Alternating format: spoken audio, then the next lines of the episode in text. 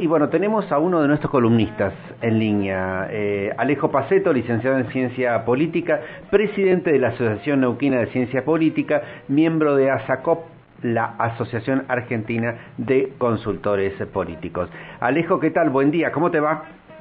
¿Qué tal? Buenos días, Virginia, Mario, ¿cómo están? Buen día a toda la audiencia. Muy bien, muchísimas gracias, Alejo. Este, contanos, este, ¿cómo, ¿cómo viene el panorama político? Político se está, sigue acomodando un poco, eh, ya, están terminando las, las últimas, lo que es el periodo de sesiones eh, extraordinarias, pero me parecía que por ahí el, el hecho más... Eh, relevante eh, o, a destacar a, nivel político que pasó en estos últimos días, bueno, fue es obvio que fue la, la muerte del, del expresidente de Menem.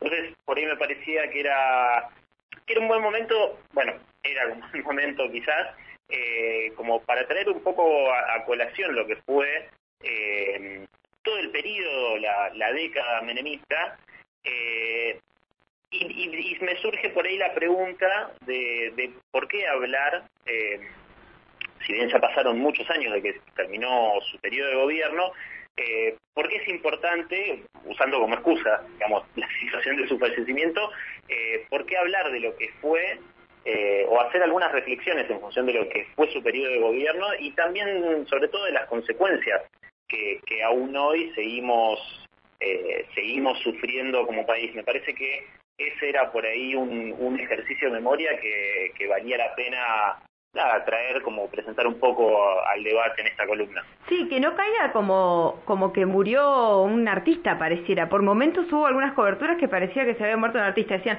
se ah, jugó con la selección, manejó la Ferrari, se sacó foto con los Rollins. No, fue un presidente e implementó un programa de gobierno bastante feroz.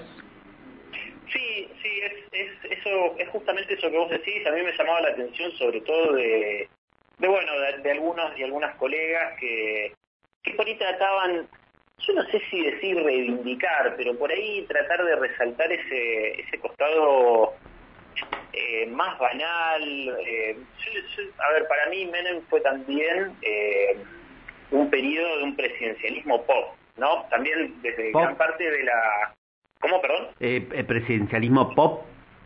Sí, eh, eh, fue como una especie de icono pop dentro de la política. y, justamente lo digo por este lado de, su costado más, más banal, más superfluo, de, lo que era, bueno, porque era evidentemente un, personaje bastante particular, Carlos Menem, y, también desde otro lado, de, sobre todo de lo que es la, la literatura, por un poco más dura de la ciencia política también, eh, bueno, hay mucho escrito sobre lo que es o lo que fue él, digamos, como una figura eh, de un hiperpresidencialismo, pero, pero sí, me parece que eso no, mm, digamos, se, pierde un poco de justamente lo que creo que es lo, central de lo que fue el, el, periodo menemista, que fue, digamos, desgraciadamente exitoso eh, en lograr profundizar eh, por la vía democrática un proceso que, comenzó o que, intentó comenzar la dictadura eh, unas décadas antes. Eh, y justamente lo exitoso, lo, tristemente exitoso ¿no? que tuvo la década menemista, fue que profundizar ese, ese proceso que, que, dio comienzo a la dictadura, de cambios estructurales en la sociedad argentina, de aumento de la desigualdad social, de procesos de fractura y de polarización, bueno, eh, fueron mediante el consenso, ¿no? O sea, fue en un periodo democrático y, fue muy exitoso en esto, en, lograr imprimir un sentido común en la sociedad, eh, no, son, no son un sentido común neoliberal, sino en esto de que, eh, digamos, la sociedad esté convencida de que el camino de las privatizaciones era el camino correcto, de que el camino de la descentralización de la educación y de los sistemas de salud era correcto y que, bueno, digamos, lo que trajo aparejado casi inmediatamente fue eh, la, destrucción, digamos, o, pauperizar los sistemas de salud, de la educación, eh, bueno, de, romper con el tejido y el entramado productivo del país, la extranjerización de la, de la economía, la privatización de los servicios públicos, la concentración del capital. Parece que eso es por ahí lo más notable, o por lo menos lo que a mí me, me parece que es lo que hay que realmente marcar de lo que fue el periodo menemista. Lo escuchaba a, Carlos Rukauf, el que era el que fue eh, vicepresidente en el segundo periodo, y él decía que eh, es como que había llegado, que, venía, que el país estaba de primera y que Menem llegó a destruirlo. Él recordaba lo que fue eh, los últimos años del gobierno de Alfonsín, fundamentalmente lo que tiene que ver con la hiperinflación. Sí, yo ayer estaba leyendo algunos otros análisis que, que o otros analistas, bueno, el, caso es eh, Andrés Malamud, que también es un, un, politólogo muy reconocido también a nivel internacional, él lo que decía que Argentina por ahí no tenía, digamos, es que eh, Menem fue, digamos, lo peor que pudo haber pasado, que fue el culpable, sino que era un proceso que venía deteriorándose y él fue un poco parte de eso. Yo, bueno, particularmente no coincido con eso, si bien quizás el país no estaba en su mejor momento eh, cuando asumió, digamos, la presidencia Menem, eh, creo que quizás era otro el camino que se podría haber tomado, eh, pero bueno, se optó justamente, no, no digo que fue mm, planificado, pero me parece que sí se, se, fue por la vía de profundizar algo que había iniciado el, digamos, los gobiernos militares en la década del 70. Bien, pero una reivindicación actual, digo, ¿no? De, del peronismo. ¿Se puede decir que el menemismo también es una cara del peronismo actual? Porque el presidente Alberto Fernández fue el primero en tuitear, lamentándose personalmente, después salió en la radio diciendo que él había escrito el tuit y que lo lamentaba realmente. Cristina por ahí fue más moderada, me parece. Y las dos veces que vino a Neuquén se mostró con Oscar Parril. También, también. Sí, a ver, eh, eh, obviamente, digamos, toda su vida política la hizo dentro del peronismo, eh, con, el aparato electoral del PJ. obviamente hay un sector muy grande del peronismo que lo sigue reivindicando. y bueno, y en líneas generales sí, me parece que tienen que hacerse cargo justamente que, que más allá de las diferencias o de las rupturas que tuvo interno, digamos, a nivel interno el, el PJ o el o lo, que es el amplio movimiento peronista, eh, bueno, sí, fue un gobierno peronista, eh, pero también fue un gobierno eh, pro-empresarial, de derecha, neoliberal, digo, bueno, es, es parte de la gran complejidad que justamente nos deja eh, pensar lo que fue o hacer este ejercicio de memoria sobre lo que fue la década, la década menemista con una prensa muy... Algunos dicen que era adversa y otros dicen, bueno, que surgieron medios, como surgieron también en la época del kirchnerismo, que le eran más, este, más suaves en el tratamiento de, las cuestiones vinculadas a la economía.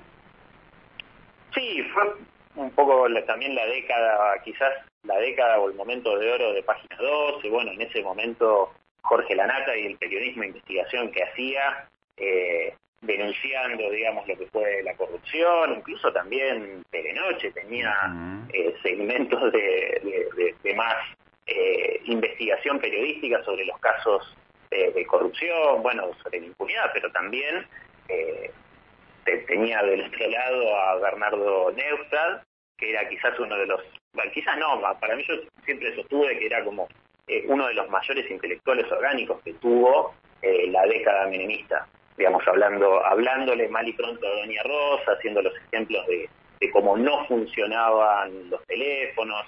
Eh, sí, tuvo algunos medios o algunos periodistas opositores, eh, pero la gran mayoría me parece que justamente, eh, y, en esto vuelvo a lo que decía antes del éxito, digamos, de, lograr profundizar una serie de medidas y unos cambios estructurales en la sociedad y en la economía argentina, que bueno, eh, fueron exitosas en esto de convencernos o de generar los consensos para que eh, la sociedad acompañe todo ese proceso. Si no, Menem no hubiese tampoco sido reelecto.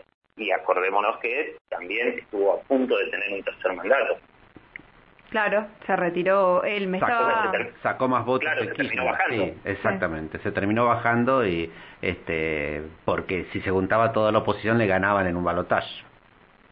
Sí, Sí, sí, sí, sí. Pero murió, Este, murió siendo senador también. De hecho, una de las posturas que podía llegar a modificar la, la decisión sobre el aborto voluntario, la interrupción del, del embarazo voluntario, podía ser el voto de Menem. O sea, seguía teniendo mucho peso en la política actual.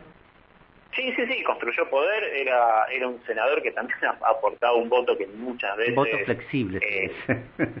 ¿Cómo, perdón? Voto flexible se le dice, que a veces el oficialismo necesita estos votos flexibles para dentro, para este, Claro. aprobar alguna ley, ¿no? Sí, sí, justamente lo definiste mucho mejor de lo que iba a tratar de explicarlo yo, pero pero sí, sí, era un voto era un voto necesario, era un voto quizás eh, una banca culposa, podríamos decir, dentro del oficialismo, pero era una banca necesaria.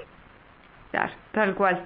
Mil, eh, estaba recordando, Alejo, eh, la pista que quedó de aterrizaje allí en, Anillaco, este, que tiene 2.400 metros, que es la misma extensión que tiene la pista de Aeroparque, por ejemplo, pues, con 40 metros de ancho, y hay una foto que han publicado los medios este, riojanos, y está toda partida, la pista tiene, tiene así este, yuyos en el medio, todo. Pero fue utilizada eh, hace tiempo atrás por el Tango 01 del presidente Alberto Fernández cuando estuvo allí, utilizó esa pista para aterrizar. Sí, creo que si, si nos ponemos a recordar eh, hechos también tristemente memorables de lo que fue la década de corrupción e impunidad, podríamos hacer directamente un programa especial.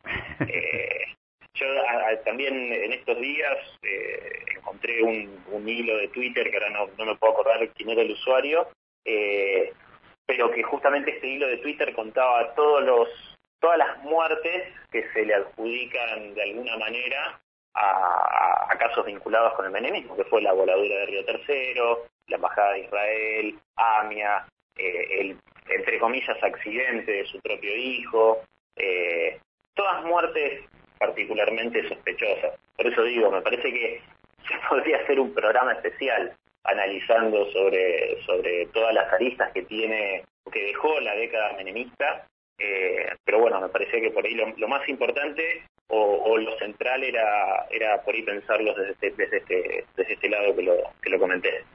Bien, va a haber una serie en Amazon. Ya están cerrando las negociaciones, obviamente ahora interrumpidas por lo que pasó, pero ya están cerrando las negociaciones con la familia para completar una miniserie. ¿Quiénes serán los actores, no? Sí. Y las actrices. Sí, hay, hay que ponerse a pensar quiénes pueden llegar a ser similares, Similares. caracterizados. Sí. Alejo, muchísimas gracias. Recordanos tu Twitter, así si alguien te quiere comentar o consultar algo en la semana, lo puede hacer. Es arroba el colorau, con un final. Buenísimo. Listo, entonces, hasta la semana que viene. Hasta la semana que viene. Muchísimas gracias, hasta la semana que viene entonces. Así pasaba nuestra columna de política a cargo de Alejo Paceto.